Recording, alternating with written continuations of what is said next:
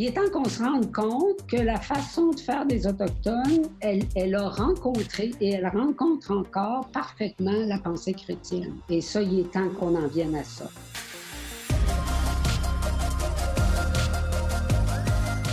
Bonjour, mesdames et messieurs, et bienvenue à Parésia, votre balado qui prend le temps de penser.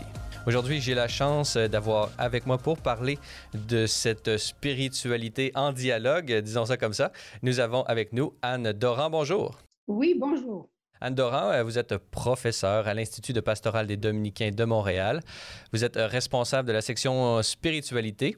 Euh, vous êtes un spécialiste de la culture inou traditionnelle et chrétienne et vous êtes auteur de Spiritualité traditionnelle et christianisme chez les Montagnais, publié en 2006 aux éditions de l'Armatan. Mais aujourd'hui, nous sommes réunis pour parler d'un plus récent ouvrage encore. Son titre, Une spiritualité du don, Pensée Inou, philosophie et christianisme en dialogue, publié chez Novalis. Alors, c'est de ce, de ce livre ou autour de ce livre que j'aimerais discuter euh, avec vous aujourd'hui. Euh, pouvez-vous nous présenter un peu, peut-être brièvement, votre parcours? Qu'est-ce qui vous a amené à, vous intéresser? Qu'est-ce qui vous a amené personnellement à vous intéresser à toutes ces questions? Écoutez, au départ, je me suis intéressée aux, aux qui étaient qu'on appelait dans le temps les montagnais, là, euh, parce que j'ai fait, ma thèse était sur le pèlerinage à Sainte-Anne-de-Beaupré. Alors, en, faisant le pèlerinage à Sainte-Anne-de-Beaupré, évidemment, on s'est aperçu que très vite, le culte à Sainte-Anne avait été, euh, avait beaucoup, beaucoup intéressé tous les Autochtones. Euh, bon, le, le, premier témoignage qu'on ait d'un terrain qui est donné par un habitant de la côte de Beaupré pour que, construire une chapelle à Sainte-Anne, c'est en 1658. Et dès 1671, il y a déjà des pèlerinages autochtones. Alors, voyez-vous, c'est très, très, très proche. Puis il y en a encore maintenant. Donc, euh, j'avais rencontré pour, euh, pour écrire ma thèse, j'avais rencontré des organisateurs de pèlerinage autochtones. Mais euh, un peu plus tard, euh, je, je, passais, j'habitais à Chicoutimi à ce moment-là et j'étais sur la côte nord et en passant devant les îles Jérémie, euh, au début du mois de juillet, on voit la grande statue de Sainte-Anne au bord du fossé, au bord de la route, là, et juste au bord du fossé, la grande statue avec tous les rayons dorés. Alors là, euh, je me suis dit, euh, moi, le 26, qui est le jour de la fête de Sainte-Anne, évidemment, je suis ici parce que je, je savais qu'il devait y avoir un pèlerinage et j'avais jamais assisté. Donc, euh, appelle le, le, curé de Bethiamit, qu'on appelle maintenant Pessamit, là, du nom autochtone qui donne. Alors, le curé me dit, oui, effectivement, il y a un pèlerinage, il y en a qui y vont à pied. Alors, le 26, j'étais là et c'est comme ça que ça a commencé. En attendant, juste euh, une petite parenthèse, j'invite nos, télé, nos auditeurs à aller voir euh, sur la chaîne YouTube de Celles et Lumière ou sur notre site internet au www.cellesetlumière.tv.org.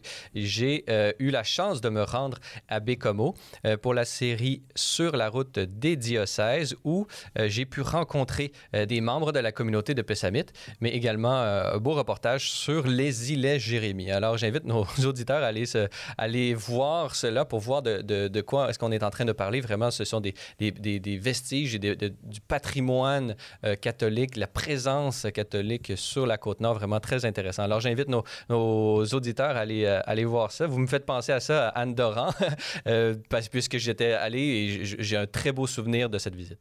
Oui, ben c'est ça. Donc, euh, moi aussi, je suis allée euh, et là, euh, j'ai rencontré une informatrice autochtone qui m'a répondu, qui est devenue une amie depuis, qui m'a dit, oui, Sainte-Anne, c'est très important pour nous, mais le 15 août, c'est la fête de la communauté et Marie est extrêmement importante et elle m'a invitée pour le 15 août. Donc, j'ai commencé des liens comme ça. Et là, d'une chose à l'autre, je me suis aperçue que je comprendrais jamais rien si j'apprenais pas la langue. Alors, j'ai travaillé euh, avec une étudiante de l'Université du Québec à Chicoutimi qui, était, qui venait de Pessamit. Euh, j'ai travaillé la langue et c'est là qu'elle m'a apporté à un moment donné son livre de, de prière en langue inou. Le petit livre rouge. Avec des beaux chants. Le livre rouge, oui, qui était anciennement le livre noir, mais maintenant c'est devenu le livre rouge, le plus récent. Alors, le livre rouge, donc, elle l'a traduit avec moi, mais c'est surtout elle qui l'a traduit, évidemment, pour me montrer comment fonctionnait la langue.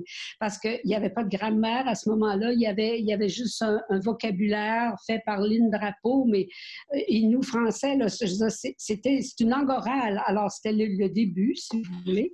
Et c'est comme ça, en voyant ces prières-là qui étaient absolument extraordinaires, euh, que je me suis dit, je ne peux pas laisser passer ça. Donc, j'ai écrit un livre pour, qui est une analyse des prières, si vous voulez, du contenu chrétien de ces prières-là et du rapport entre leur spiritualité traditionnelle ou ce qu'on en sait et, euh, et, le christianisme, comment ils ont compris le christianisme. Alors, c'est comme ça là, que j'en suis arrivée à voir que le don était quelque chose d'absolument prépondérant dans leur pensée. Donc, en voulant poursuivre la recherche, je me suis dit, bon, ben là, je, je, fais une nouvelle recherche centrée sur le don. Et là, évidemment, mon, euh, mon informatrice Inou de Pessamit m'avait dit à un moment donné, parce qu'on s'est bien connus, bon, on, a continué à deux soirs, et elle m'a dit, tu sais, moi, mes ancêtres, ils se sont convertis au christianisme parce que on avait les mêmes valeurs. Euh, les, valeurs Inou, c'était la générosité, l'entraide, le partage. Et le christianisme, c'était ça aussi. Donc, elle était en train de me dire que les Inuits avaient ce que j'appelle une pensée du don et que le christianisme en était une aussi. Donc, j'avais déjà identifié deux formes de pensée du don. Et euh, bon, au, hasard de mes lectures, à un moment donné, je suis tombée sur le livre de Jean-Luc Marion, qui est un un philosophe en phénoménologie. Et qui vient, et je, le mentionne pour le bénéfice de nos auditeurs, vient tout juste de gagner le prix Ratzinger, un des prix les plus prestigieux euh, donnés euh, par la Fondation Ratzinger qui se trouve au Vatican. Et donc, Jean-Luc Marion, philosophe français, vient de recevoir tout juste ce, don, euh, ce, prix, le prix Ratzinger. Ben, justement, Marion est à la fois en philosophie et en théologie. Donc, euh, je prends étant donné et je lis étant donné, mais je me dis, mais c'est tout à fait mes Inuits, ça. Donc, c'est là que m'est venue l'idée de comparer la préhension du don à la fois chez les Inuits, en christianisme et en phénoménologie.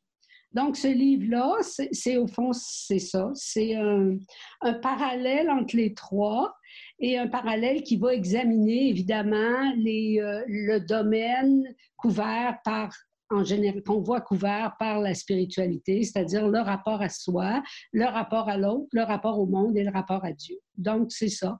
Ces quatre secteurs-là, dans chacun dans, chacun des, dans chacune des formes de pensée, Inou, euh, phénoménologie et christianisme. Et, vous montrez également, euh, et je fais une petite parenthèse dans votre, dans votre livre, à quel point justement les grandes intuitions euh, de, Vatican II et des grands principes à la fois de, de, de l'œcuménisme, mais surtout de la théologie interreligieuse et de cette doctrine des séminaires verbi, vous, des semences du verbe, c'est-à-dire des, des présences de la parole divine et de la la révélation divine dans les cultures à travers les religions qu'on appelle naturelles. Vous manifestez bien un peu cette, euh, à quel point vraiment la, la révélation chrétienne sincère euh, vraiment dans la, création et dans, les, dans ces religions euh, naturelles. Elles, sont, elles, correspondent à tout ce qu'il y a de plus authentiquement humain. Et là, je vous cite à la page 13 dans votre introduction, vous, vous mentionnez en passant le, le, grand théologien Hans Urs von Balthasar et vous dites comment la révélation, et là je vous cite, la révélation qui nous est faite en le Christ viendrait donc couronner un effort d'achèvement présent dans toutes les formes de pensée qui appuient la quête d'un accomplissement humain. Alors, c'est sur ce chemin de, l'accomplissement humain qui, se déploie dans sa forme la plus euh, parfaite, euh, ça c'est mes mots, en Jésus-Christ, euh, que j'aimerais parcourir les, différentes, les différents chapitres de, de votre livre, puisqu'on pourrait qualifier votre livre d'un livre relationnel, puisqu'il il, s'applique à véritablement analyser et à percevoir le, le mouvement de l'esprit, pourrait-on dire, euh, dans euh, les différents rapports que les individus et, euh, entretiennent et les différentes cultures et les différentes perspectives que vous avez mentionnées entretiennent avec toutes sortes de dimensions de l'existence. Alors, au chapitre 1, vous, prenez le, temps de, de, de, vous attarder à cette question du rapport à soi et ses différentes modalités dans les trois cultures, qu'elles soient phénoménologiques, la culture inou et dans le christianisme. Alors, pouvez-vous nous, nous présenter comment ces trois perspectives déploient ou traitent ce rapport à soi. Oui, mais d'abord, je, je remarque que dans ce que vous venez de dire, vous me parlez d'un livre relationnel. Et moi, je voulais juste vous dire que le don, OK, il y a une réflexion sur le don qui a été faite par Marcel Mauss au début du 20e siècle. Et Mauss va étudier des sociétés archaïques en Indonésie et un peu partout. Et il va nous dire que le don, au fond, c'est le symbole de la création du lien social. Alors, quand vous dites c'est relationnel, oui, c'est nécessairement relationnel. Tout, tout ce qu'on va voir qui a trait au don a aussi en même temps trait au lien social, si vous voulez. Parce que le don, c'est le symbole de la création du lien social. Alors, dans le lien à soi, ben, voyez-vous, si, euh, si on regarde la pensée occidentale, si on regarde, par exemple, euh, un mouvement qui, qui, qui, est là déjà avec des cartes, qui, qui, dit je pense donc je suis. OK? Descartes, il essaie de dire au fond, il essaie de fonder le réel à partir de, de quelque chose qui est indubitable et il s'aperçoit qu'il pense et que même s'il pense pas de façon droite, le fait qu'il pense, ça, témoigne du fait qu'il existe. Et alors, euh, bon, il va arriver à énoncer je pense, donc je suis. Ce qui veut dire qu'on a, au fond, une conception de l'être humain qui est quelqu'un qui part de lui-même, qui, s'établit, qui se fonde lui-même. Alors que la pensée du don, euh, chez les Inuits, en phénoménologie ou en christianisme, c'est pas ça. Pour les Inuits, le, moi est un moi que le monde me donne, OK? C'est le monde qui me donne de vivre et au fond, euh, si je veux vivre, il faut que je prenne les choses qu'il a à me donner telles qu'il me les donne. Alors, euh, on a, par exemple, dans les relations des Jésuites, qui sont quand même un, excellent témoin des premiers temps du contact avec les nations autochtones, on a justement le Père Lejeune en 1634 qui est, dans un groupe de chasse euh, avec des montagnais, et euh, qui sont les Inuits maintenant. Euh, et alors, bon, c'est, la, chasse est mauvaise cette année-là. tout le monde a faim. ils prennent quelque chose une fois de temps en temps, mais pas très, très souvent. Alors, le Père Lejeune trouve ça dur. Ça l'est aussi. Et alors, son, son, chef autochtone lui dit, mais écoute, Chibiné, euh, il ne faut pas, que, tu, que tu te décourages. Il dit, on va être quelquefois trois jours, quelquefois quatre sans manger, mais on n'arrête pas de rire pour tout ça.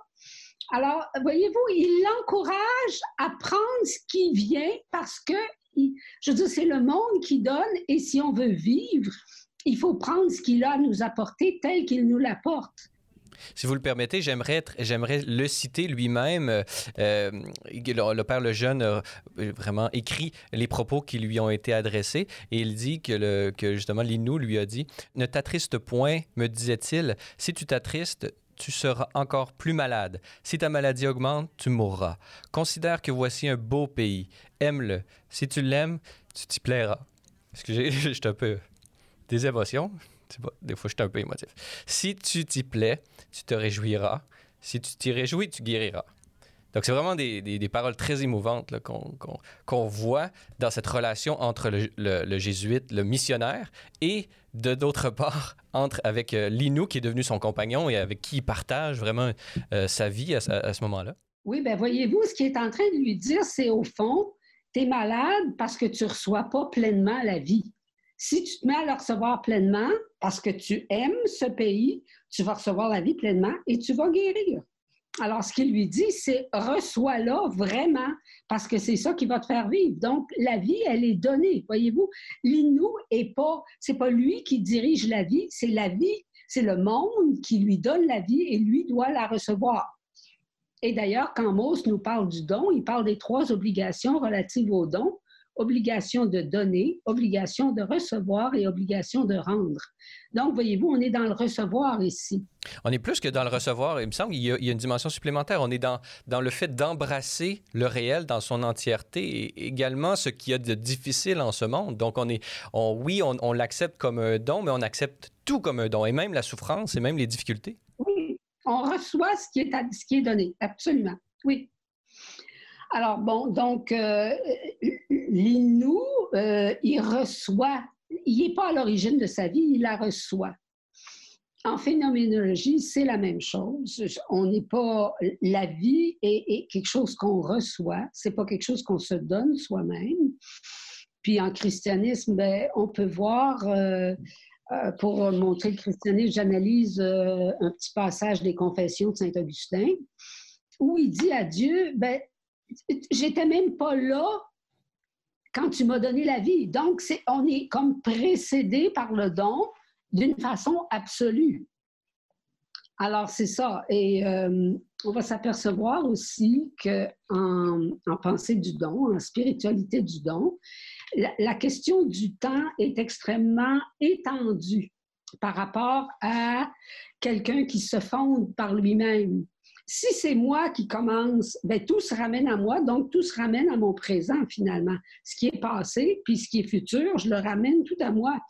Alors, quand penser du don, ben, on est précédé par le don d'une façon absolue. Quand Augustin dit à Dieu, je n'étais même pas là pour que tu me donnes d'être. Ben non, il n'était même pas là. Donc, il ne sera jamais à égalité avec son commencement. Son commencement va toujours être en avant de lui. Donc, euh, c'est un, des caractères de la pensée du don qu'on retrouve dans, dans toutes les formes qu'on va analyser, c'est de nous précéder d'une façon absolue. Ben, j'aurais une question peut-être pour aller plus loin dans ce sens-là, puisque on sait, ah bon, vous avez euh, cité le cogito euh, ergo sum de, Descartes, euh, auto, le, sujet comme auto-fondement. On, on utilise souvent Descartes pour marquer le début de la modernité, justement puisqu'il recentre le projecteur sur le sujet. Et on a souvent dit que c'est en, en se recentrant sur le sujet que l'individu, que l'individualité en modernité a, pris, a vraiment pu prendre tout sa, son déploiement. Euh, comment, comment réconcilier, comment est-ce que cette spiritualité, euh, ben, la spiritualité du don, comment est-il le meilleur vecteur selon vous pour pouvoir avoir une individualité qui s'épanouit véritablement? Oui, c'est une bonne question parce qu'effectivement, en, en pensée du don, là, que, que ça soit dans l'un des trois secteurs qu'on analyse, c'est vraiment mon soi le plus spécifique il me vient d'un don. OK? Puis plus je reçois le don, plus mon soi se spécifie. Voyez-vous, euh, si on regarde dans le lien à l'autre, avec Lévinas, par exemple, OK, qui est, en phénoménologie, un, grand penseur en phénoménologie, euh, avec Lévinas, il va me dire que au fond, euh, si je pars de moi, moi je pense, alors c'est quoi penser? Ça veut dire voir quelque chose qui est autre, que je vais identifier dans l'être. Donc, au fond, le phénomène de pensée, c'est s'accroître en ramenant l'autre au même. Donc, l'autre, je le ramène à moi et moi, je m'accrois. Donc, si vous voulez, il y a une forme, euh, forme d'accroissement de soi qui est liée à la, à la pensée et qui est liée au même, au fait que je pars de moi et que je m'accrois. Mais il va dire quand on arrive devant l'autre, OK? L'autre qui est un infini et qui est un absolu. Je ne suis pas capable de faire ça, de le faire rentrer en moi puis de dire je le comprends. Alors, on est devant une, une altérité euh, infinie, si vous voulez. Donc, l'autre, tout ce que je peux faire, c'est au fond euh, l'approcher d'une façon euh, d'une façon euh, sympathique, si vous voulez l'approcher. Le, lien à l'autre est quelque chose qui est inscrit en moi avant même que j'ai à en décider. Je l'approche d'une façon euh, à me mettre à son service. Et c'est ça, finalement, mon lien avec l'autre qui va me donner, euh, qui va me sortir de moi et qui va me donner ma capacité d'être la plus propre, si vous voulez, parce qu'au fond, tous les êtres tiennent, à s'accroître. Et ça, c'est aucunement spécifique à moi. Alors que mon lien à tel autre, mon lien à tel autre qui me pousse toujours plus loin à accepter l'autre, puis à me, à maintenir le lien avec lui, c'est quelque chose qui va me spécifier d'une façon beaucoup plus grande. Et on a juste à voir, par exemple, quand on, présente quelqu'un qui va faire un discours ou quelque chose comme ça, de quoi est-ce qu'on parle essentiellement? on va parler des liens qu'il a eus avec tel ou tel groupe d'autres. Euh, ce, qui, fait qu'il est lui-même, c'est l'influence ou le lien qu'il a, développé avec d'autres, beaucoup plus que le niveau de ses connaissances. Alors, il existe, la, ça existe, la connaissance, et, ils, vont, ils vont le reconnaître, mais ce n'est pas premier. Ce qui est premier, c'est d'abord mon lien à l'autre, si vous voulez. Mhm. Et, cette, euh, cette, altérité infinie, euh, peut-être contextualiser, peut-être aujourd'hui, euh, Lévinas présente l'autre comme un infini irréductible à mes propres catégories. Euh, quand on regarde aujourd'hui les grands problèmes sociaux, quand on regarde le débat public, concentrons sur le débat public, on, voit cette, tendance à catégoriser les, uns et les autres. Il est ci, il est ça, il est de gauche, de droite, par en haut, par en bas. Euh, il y a vraiment une volonté de réduire l'autre à, sa plus simple expression ou même à l'expression qui fait mon affaire d'une certaine façon. Comment est-ce que la spiritualité euh, inou traditionnelle ou christianisée ou comment le christianisme lui-même peuvent-ils nous, éclairer euh, sur cet enjeu et comment redécouvrir par ces deux prismes-là la, la, beauté et l'infinité de l'autre qui, se présente devant moi, de mon prochain finalement? Oui, ben, c'est-à-dire que si on ne pense pas que tout part de soi, si on part, si on part de la, si on laisse à l'autre la capacité d'être soi avant de soi-même de réagir. Comme je vous dis, la pensée du don, c'est une pensée relationnelle. OK? Il y en a un dans les, euh, dans les sociétés archaïques. Il y avait, euh, euh, par exemple, un village qui allait une année poser des, des dons à l'autre et l'année suivante, c'était l'autre village qui revenait porter des dons au village premier. Et comme ça, il créait le lien social. Bien, le lien social que, que crée le, don, c'est-à-dire ma capacité de recevoir l'autre, ça peut être un lien social. Mais pour que le lien social puisse se créer, il faut que chacun puisse présenter à son tour le don qu'il a à faire. Alors, si moi, je veux je veux me présenter moi, il faut que j'accepte que l'autre se présente aussi. Donc, il faut que je le reçoive aussi. Et c'est comme ça qu'on va pouvoir créer le lien social. Alors, voyez-vous, donc, c'est ça, si on regarde par exemple euh, des problèmes de racisme qu'on a vus récemment avec des, Autochtones, ben, c'est qu'on les a même pas laissés s'exprimer, ils n'ont même pas parlé, on n'a pas reçu. La parole est un don. Euh, euh, c'est un symbole du don, la, parole, parce qu'on échange la parole et on fait l'alliance à partir de la parole. Mais pour que pour que qu'il y ait alliance, il faut que l'autre aussi puisse parler. Donc, il faut qu'on l'écoute. Il faut le recevoir, dont je vous parlais tantôt, là, il est important. Si, si on ne reçoit pas, le don ne peut pas avoir lieu. Donc, une, une pensée du don, ce n'est pas une pensée passive, c'est extrêmement actif. Parce qu'en recevant, je permets au don de s'exprimer. Alors, c'est ça, il faut le recevoir, ce que l'autre a à dire, si on veut lui permettre de s'exprimer. De ce rapport à l'autre, euh, disons ce rapport positif à l'autre, le considérer, avoir une confiance en lui, en, euh, présupposer qu'il a quelque chose à m'apporter toujours, présupposer avoir cette ouverture fondamentale à l'autre, à soi, puisqu'on considère euh, tout cela comme un don, euh, bon, ça présuppose un rapport au monde encore plus, euh, euh, d'une manière encore plus générale, ça présuppose un rapport au monde qui est, qui est vu lui-même comme un don, une espèce de cosmologie du don, pourrait-on pourrait dire. Pouvez-vous nous présenter ce rapport au monde? comment, comment voir à travers ces trois prismes que sont, que sont la pensée unou, la phénoménologie et le christianisme, comment ces trois perspectives voit-elle le monde et comment est-ce qu'elle le voit comme un don? OK. Ben, pour les Inuits, on en a déjà parlé. Hein. Euh, regarde, quand, quand, il dit, le, chef Inou lui dit euh, Regarde, euh, c'est un beau pays, aime-le et si tu l'aimes, tu vas vivre. Bon, ben alors, ce qui, ce qui nous apporte la vie, c'est le monde, finalement. Et c'est pour ça qu'il faut qu'on le prenne tel qu'il est si on veut recevoir la vie. Sinon, on se ferme à la vie, voyez-vous. Donc, c'est ça, la vie, c'est... Dans la mesure où je me pose pas moi-même, c'est pas moi qui me donne la vie. Je, ne peux pas m'appuyer sur la vie que j'ai en disant elle est là puis elle est stable. La vie, c'est quelque chose qu'on reçoit. Il y a par exemple, euh, un cri euh, qui disait La vie, c'est une naissance continue. Ce qui veut dire qu'à chaque moment, on a conscience que la vie nous donne de vivre un instant de plus. C'est pas quelque chose qui est là et sur lequel je m'appuie, c'est quelque chose que je reçois. Et essentiellement, pour les Inuits, c'est quelque chose que je reçois du monde. Par exemple, mon interlocutrice, elle me disait, ah ben tu sais, la nature nous donne tout. On parlait des plantes qui guérissent et tout, mais la nature nous donne tout, oui. Le monde nous donne tout. C'est le monde qui donne. Et alors, euh, c'est ça. Donc, euh, en christianisme inou, ben, ça va être Dieu qui nous donne, euh, oui, comme, comme dans le christianisme non inou d'ailleurs. Et en phénoménologie, on est très, très proche aussi de, la pensée inou.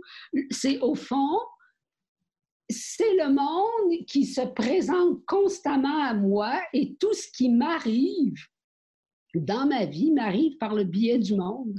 Alors, tout, tout m'est donné par le monde, finalement.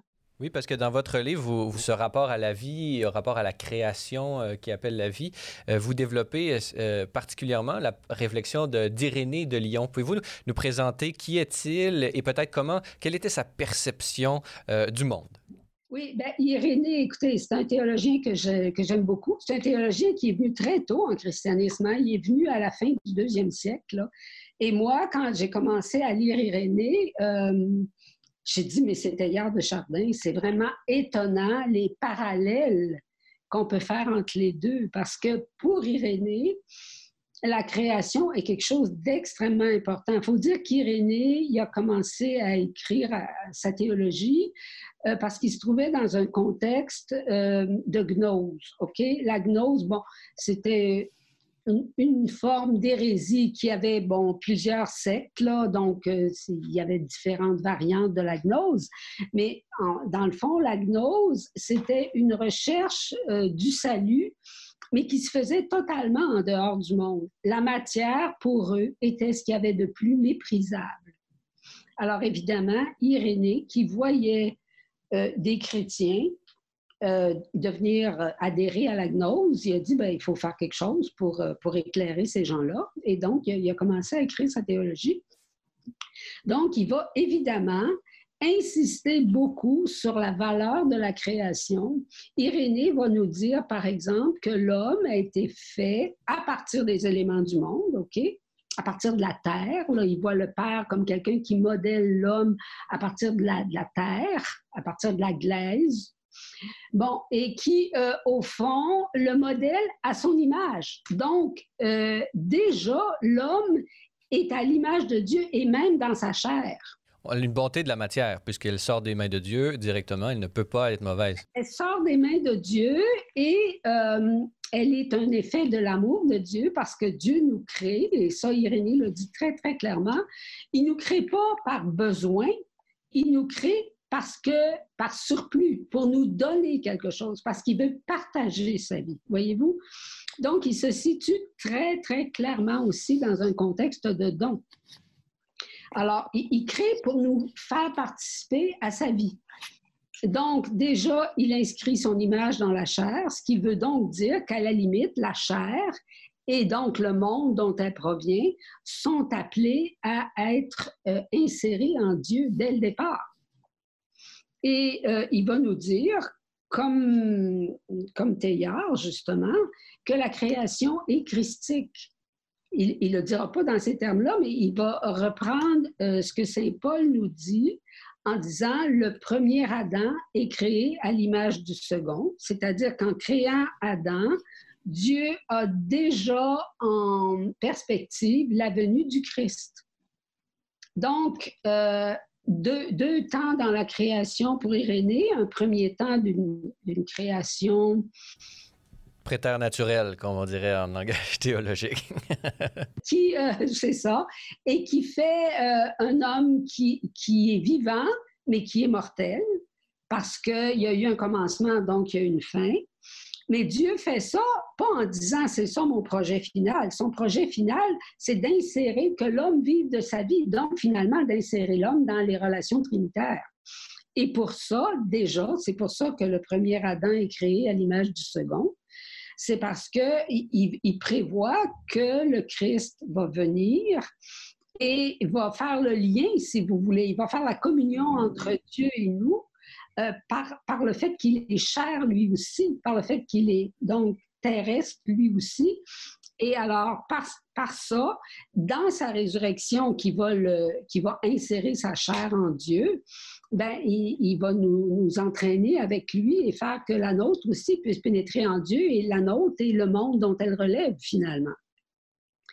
Donc, voyez-vous, c'est quelque chose, euh, c'est quelque chose de très beau. Bon, ce qui ne va pas empêcher Irénée, évidemment, de dire qu'il y, a la faute d'Adam et que cette faute-là doit être euh, reprise dans le Christ. Alors, le Christ, il vient comme pour deux choses. Il vient pour élever l'homme, le, le, faire communier à Dieu d'une façon plus claire en se faisant plus proche de l'homme parce qu'il prend la même chair que lui, mais en même temps, dans sa vie, mort, résurrection, il va reconnecter l'homme à Dieu aussi. Alors, euh, c'est ça. Donc, c'est double. Il y a un aspect... Euh, sotériologique, d'assumer et de porter le poids du, euh, péché pour payer la dette, entre guillemets, du péché de l'homme.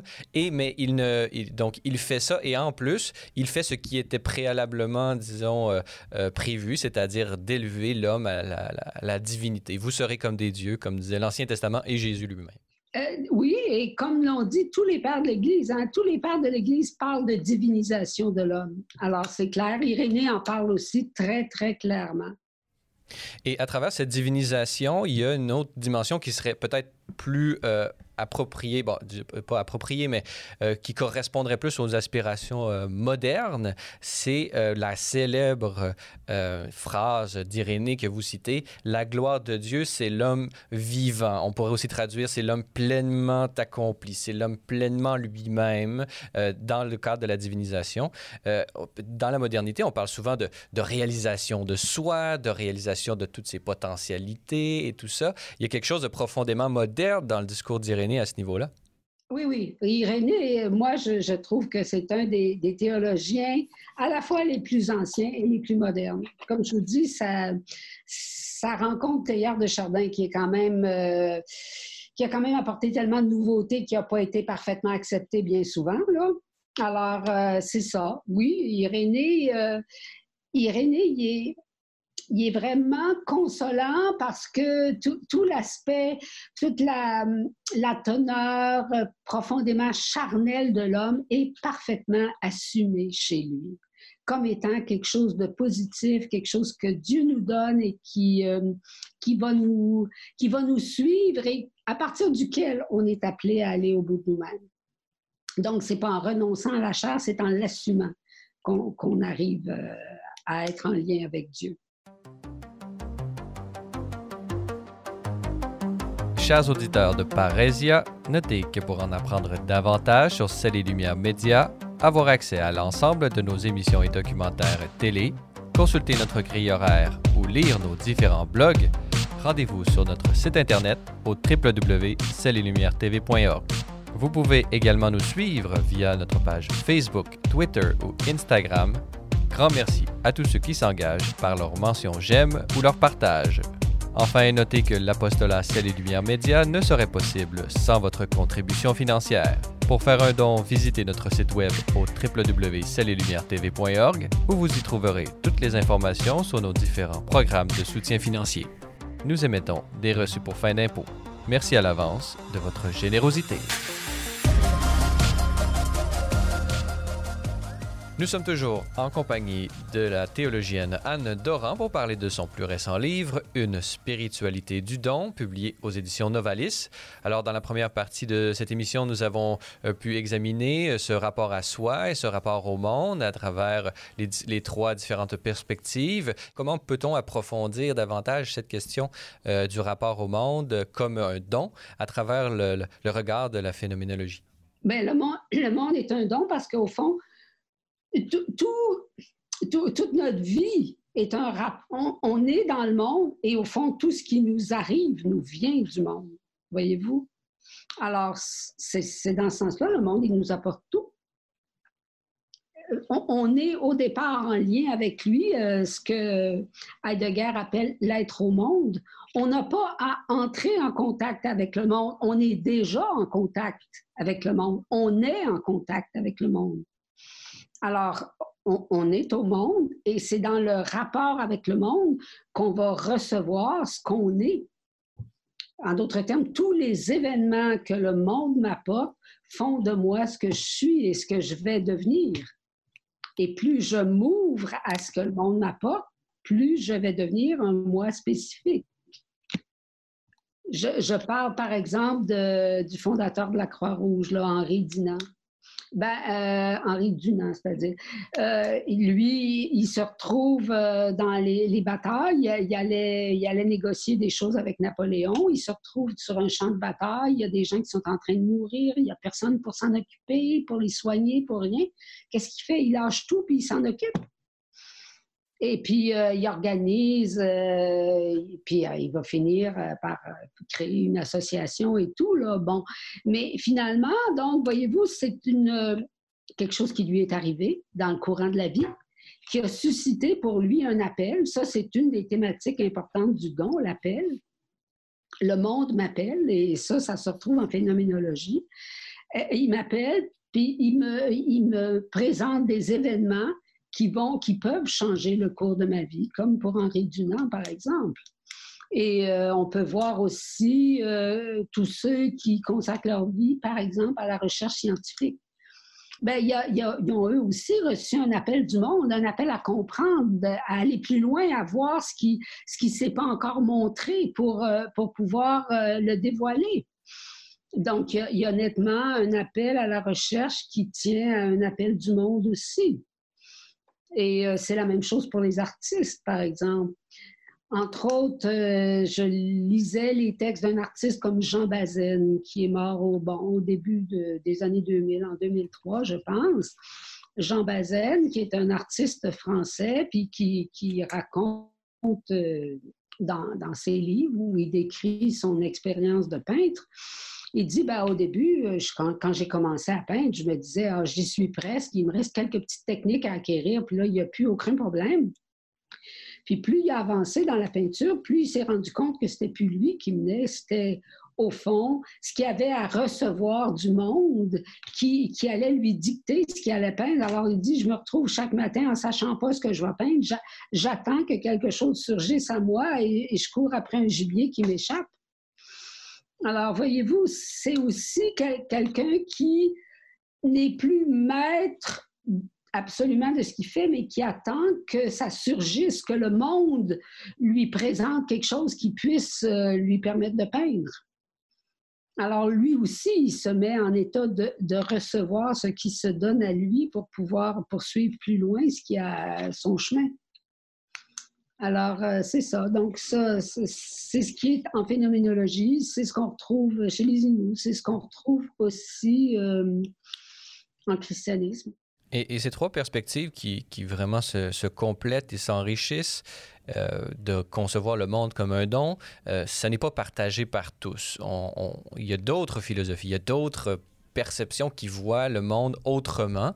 Euh, vous faites mention dans votre euh, livre euh, de deux, bon, on pourrait dire deux, deux manifestations d'une seule et, même d'un seul et même angle, celle des, philosophies orientales. On pourrait penser au bouddhisme et euh, euh, et sa version plus occidentale à travers euh, le philosophe André Comte-Sponville, qui n'ont pas le même rapport à, soi, à l'autre et au monde. Ils ont une autre façon. Pouvez-vous peut-être par pas nécessairement les opposer, mais par effet de, contraste. Pouvez-vous nous présenter un peu ces, deux, cette, philosophie comte-sponvillienne et, et, comment, comment son rapport au monde est-il différent de celle d'une spiritualité du don? Oui, ben moi d'abord, j'ai parlé de, la perspective de Comte-Sponville, qui est celle des, philosophies orientales, parce que je, trouvais que c'était une excellente exemplification d'une pensée qui n'était pas une pensée du don. Alors, je pense qu'on comprend mieux ce qu'est une spiritualité ou une pensée du don quand on voit ce que ça donne quand ça n'en est pas une. Alors, c'était ça. L'objectif n'était pas polémique, il était de faire justement ressortir par contraste les, différences. Alors, pour Comte-Sponville et pour, euh, pour les pensées orientales, il y a une espèce de surgissement du réel qu'il n'appelle pas le monde parce que le monde, au fond, c'est déjà lui donner un sens. C'est postuler qu'il y a une unité, c'est postuler qu'il y a un sens là-dedans. Et pour cette pensée-là, euh, il y a un surgissement du réel, mais qui n'a pas de sens, OK? Qui n'a pas de volonté, qui c'est le hasard qui, qui, qui, est en cause. Mais on sait qu'il y, y, a un réel, puisque nous, on est là, puis qu'on voit qu'il y a un réel en dehors, on sait qu'il a surgi, puis qu'il a déjà surgi, puis on n'en sait pas plus que ça. C'est un mystère, mais il y a un surgissement qui est là. Sauf que pour ces pensées-là, le, le réel, ou le monde, mais le monde entendu comme, comme nature, pas comme sens d'un monde. La nature, elle me, elle me porte en elle, mais elle ne me donne pas un moi, contrairement à la pensée du don. Voyez-vous, quand on, est dans pensée du don, on disait je reçois mon moi, OK? Donc, j'ai un moi. Le don me donne à moi-même. OK? C'est fondamental en, pensée du don. Puis après ça, l'autre me donne à moi-même, puis le monde me donne à moi-même, puis Dieu me donne à moi-même, si on voit nos quatre thèmes comme ça. Mais là, euh, dans les pensées orientales, c'est pas ça. Le monde me porte, mais il me donne pas. Je ne suis qu'un élément du monde, voyez-vous? Et je ne suis, le monde lui-même n'a pas de volonté, n'a pas de sens, n'a pas de rien, mais dans la production de l'être humain, le monde a produit l'intelligence. Et c'est à la fois extrêmement intéressant et extrêmement problématique. Finalement, je suis qu'une goutte d'eau dans l'océan. Et donc, euh, une goutte d'eau dans l'océan, c'est une pure abstraction, c'est une pure illusion d'une certaine façon, puisqu'elle n'a pas vraiment d'individualité. Elle se, noie dans l'océan entier. Et donc, en ce sens-là, à la fois l'individu, le monde, tout ça n'est que pure illusion c'est pas le monde qui est illusion, c'est moi qui est illusion. De penser que j'ai un moi propre qui m'appartienne, c'est une illusion parce que je n'en ai pas, parce que le monde me porte, mais me donne pas à moi comme un moi particulier. Alors que le don, c'est lui qui fait que plus je reçois le don, plus j'ai un moi particulier, si vous voulez. Alors que là, dans un système comme celui-là, on n'a pas de moi particulier. Donc, on pense en avoir un parce qu'on a une intelligence, et, mais on n'en a pas. Donc, il faut travailler au nom de la vérité à se défaire de ce moi-là.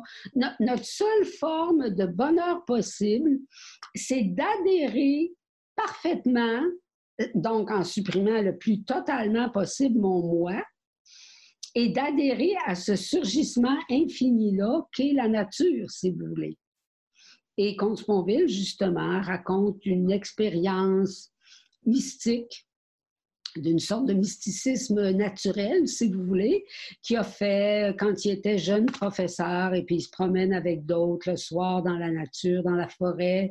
Et puis là, il y a, il y a un sentiment que tout est tellement parfait, extraordinaire, qui a comme un, sentiment d'éternité, finalement.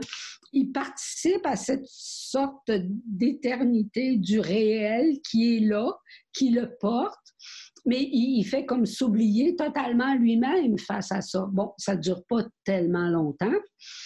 Donc, il revient dans le réel, il revient à se percevoir, il revient à percevoir les autres et l'environnement, mais il a, a, comme goûté à cette espèce d'adhésion parfaite au monde. Et il dit, au fond, notre participation à l'éternité, c'est ça.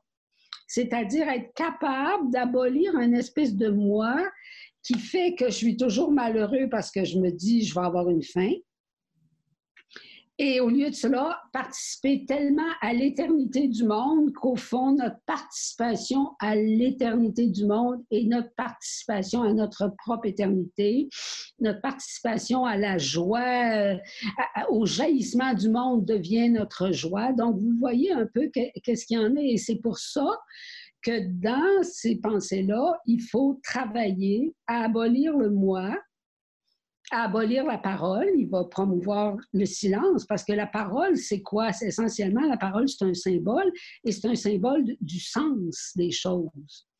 Alors évidemment, si les choses n'ont pas de sens et si nous non plus, on n'a pas de sens et si le monde ne met pas de l'avant un sens, bien, il faut travailler à abolir le sens, si vous voulez. Donc, plus, plus on abolit ces choses-là, plus on a de chances pour lui d'être heureux. C'est un, bonheur relatif mais euh, c'est un bonheur qui tient à mon adhésion au surgissement infini de la nature et à cette énergie-là qui se déploie, si vous voulez. En même temps, on pourrait, on pourrait lui répondre à ce André Comte-Sponville que si jamais le, le monde n'a véritablement pas de sens, alors pourquoi pourquoi mettre un sens dans le fait de négliger le, moi par des pratiques? Pourquoi vouloir améliorer quelque chose qui est lui-même une illusion? Euh, j'aimerais euh, vous poser la question peut-être un peu en aparté de, votre livre, mais cette question euh, surgit de, votre propos.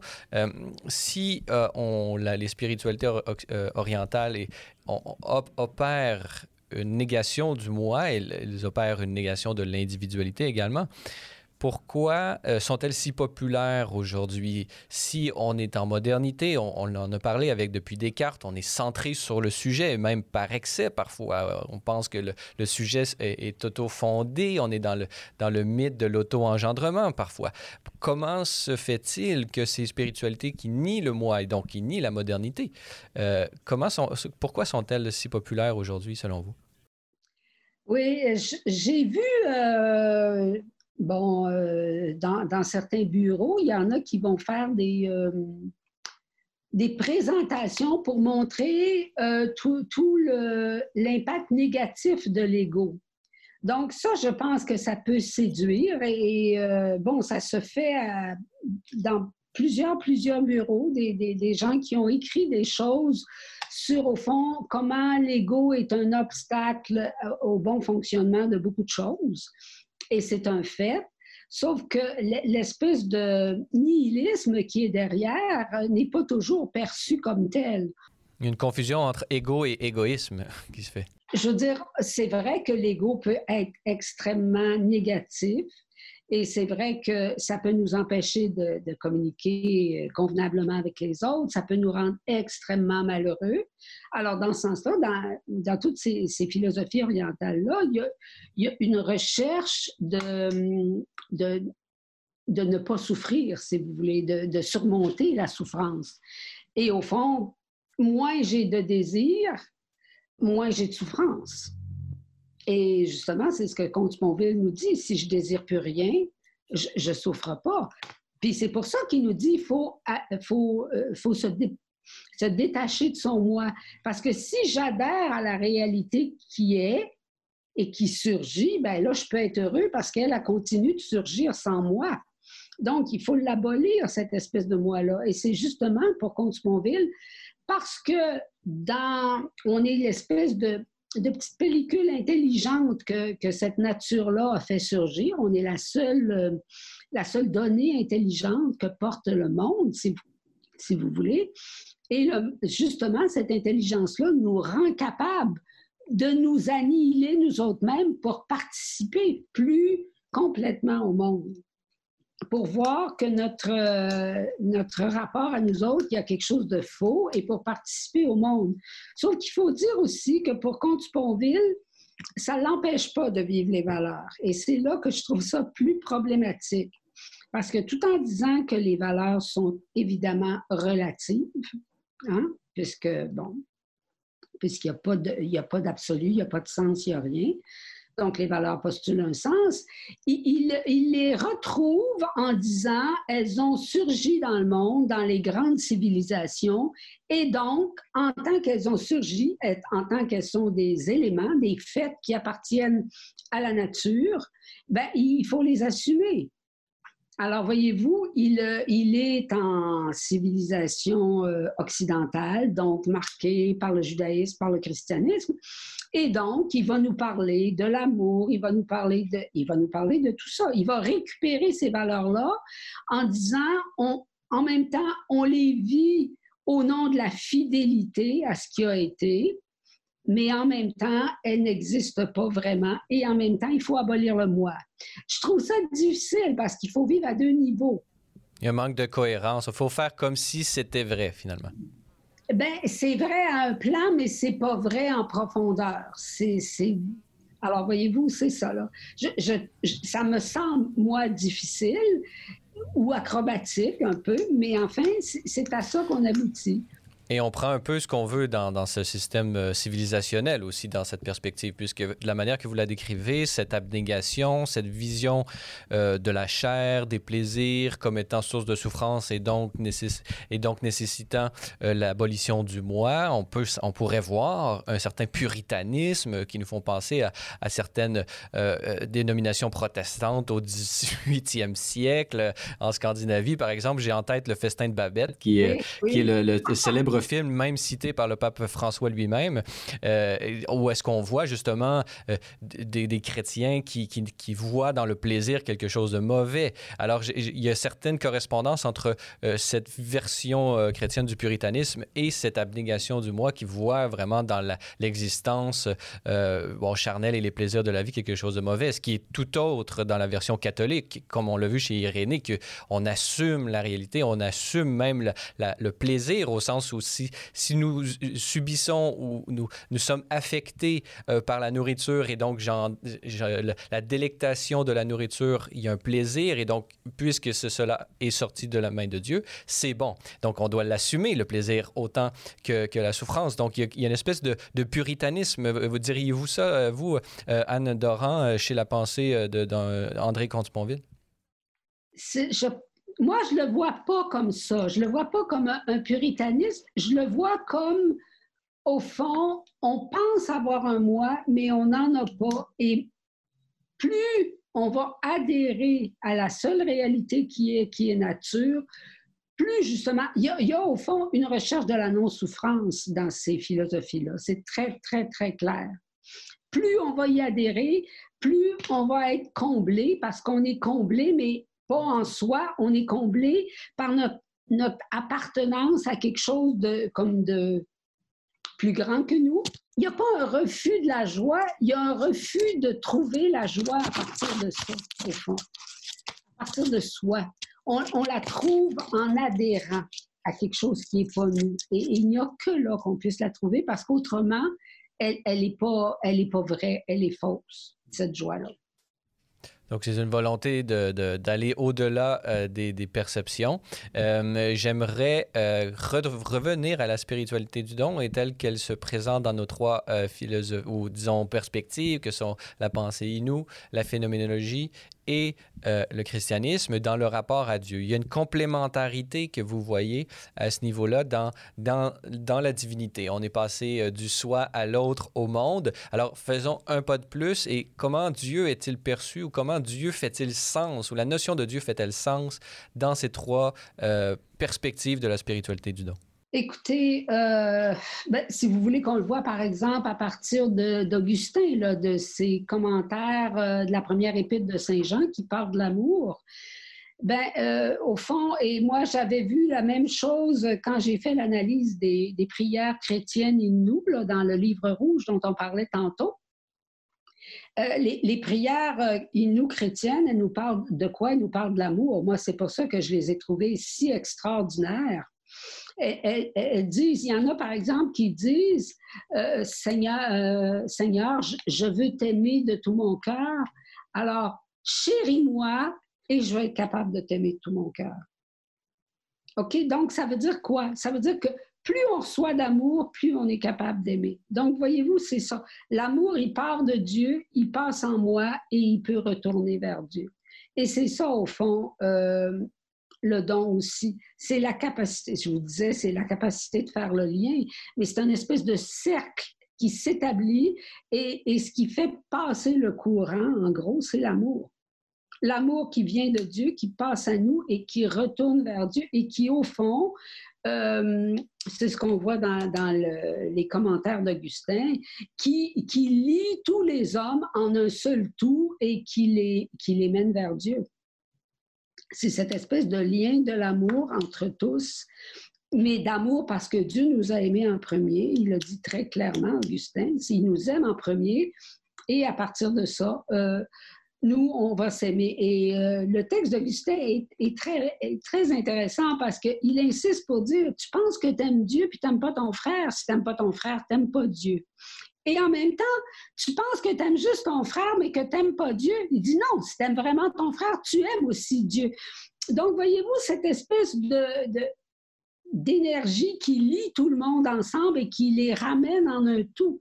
Ben, c'est ça le don. C'est vraiment ça. C'est le lien le lien d'unité que ça crée, euh, qu'on trouvait chez les Inuits, parce que chez les Inuits, le lien était là aussi. Le monde nous donnait tout, mais nous, quand on recevait les choses du monde, il fallait qu'on partage. Hein, je vous le disais, entraide, générosité, partage. Bien, le partage, ça faisait que le monde était capable de recommencer à donner à tous les êtres. Donc, voyez-vous, une espèce de création d'une totalité de la vie qui me donne, mais à qui, par le don, euh, je, rends et que, que je rends finalement infini à partir du don. Et comment ça se présente en, phénoménologie, euh, ce rapport à Dieu? J'imagine que beaucoup d'écoles de pensée, tous ne font pas nécessairement un lien avec, avec la divinité, mais pouvez-vous nous présenter un peu comment c'est possible? Oui, en phénoménologie, il n'y en a pas nécessairement un rapport à Dieu. on parlait de Marion tantôt. Avec Marion, il y en a. OK? C'est pas pour rien qu'il y a le prix Ratzinger. C'est à la fois théologie et philosophie. OK? Avec Lévinas, qui est, qui est d'origine juive, euh, Lévinas, il est quand même euh, religieux, OK? Donc, parce qu'il est juif.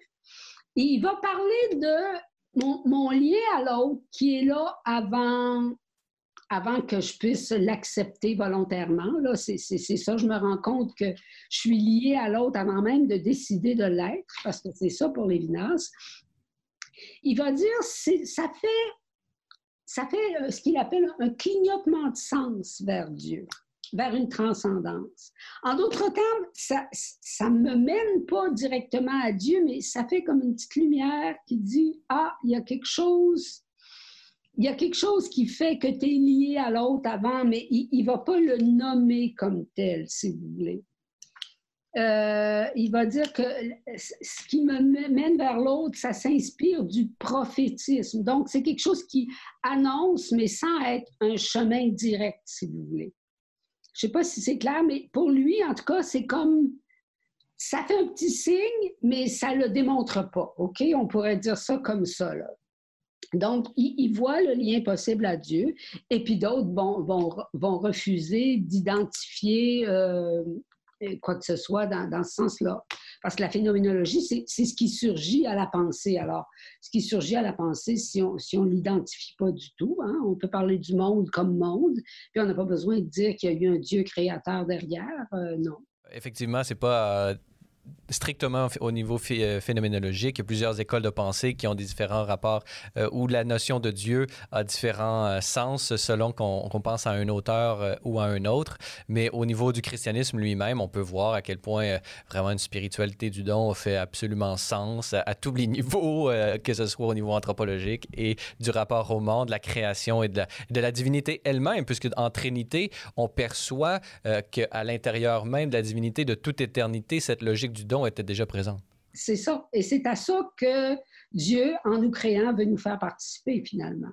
Et voyez-vous, c'est pour ça que ça se comprend aussi, cette création-là, à partir du don. Et l'incarnation, puisque c'est la deuxième personne de la Trinité vraiment se fait don, elle-même se fait don par antonomase, pourrait-on dire, et, se présente dans la logique euh, même du monde. Donc, euh, le, l'incarnation n'est pas seulement, simplement l'incarnation euh, de, la deuxième personne de la Trinité, mais également la manifestation de la logique fondamentale, le logos du monde, qu'on peut voir dans la personne du Christ à travers ce regard de la spiritualité euh, du don. Euh, en, terminant, j'aimerais aborder avec vous la question de l'aujourd'hui et de la pertinence de cette spiritualité du don.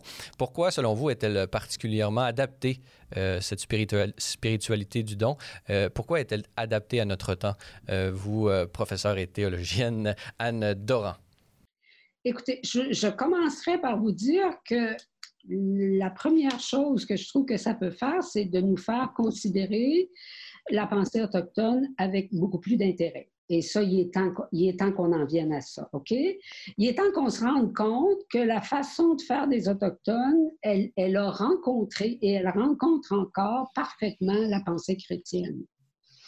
Alors évidemment, on, peut ne pas être pour la pensée chrétienne, ça existe dans notre société, mais en tout cas, on peut se rendre compte qu'elle coïncide avec des pensées qui sont très structurées, entre autres la phénoménologie, hein, des bonhommes comme euh, Heidegger ou comme euh, hein, on, sait que c'est pas des imbéciles.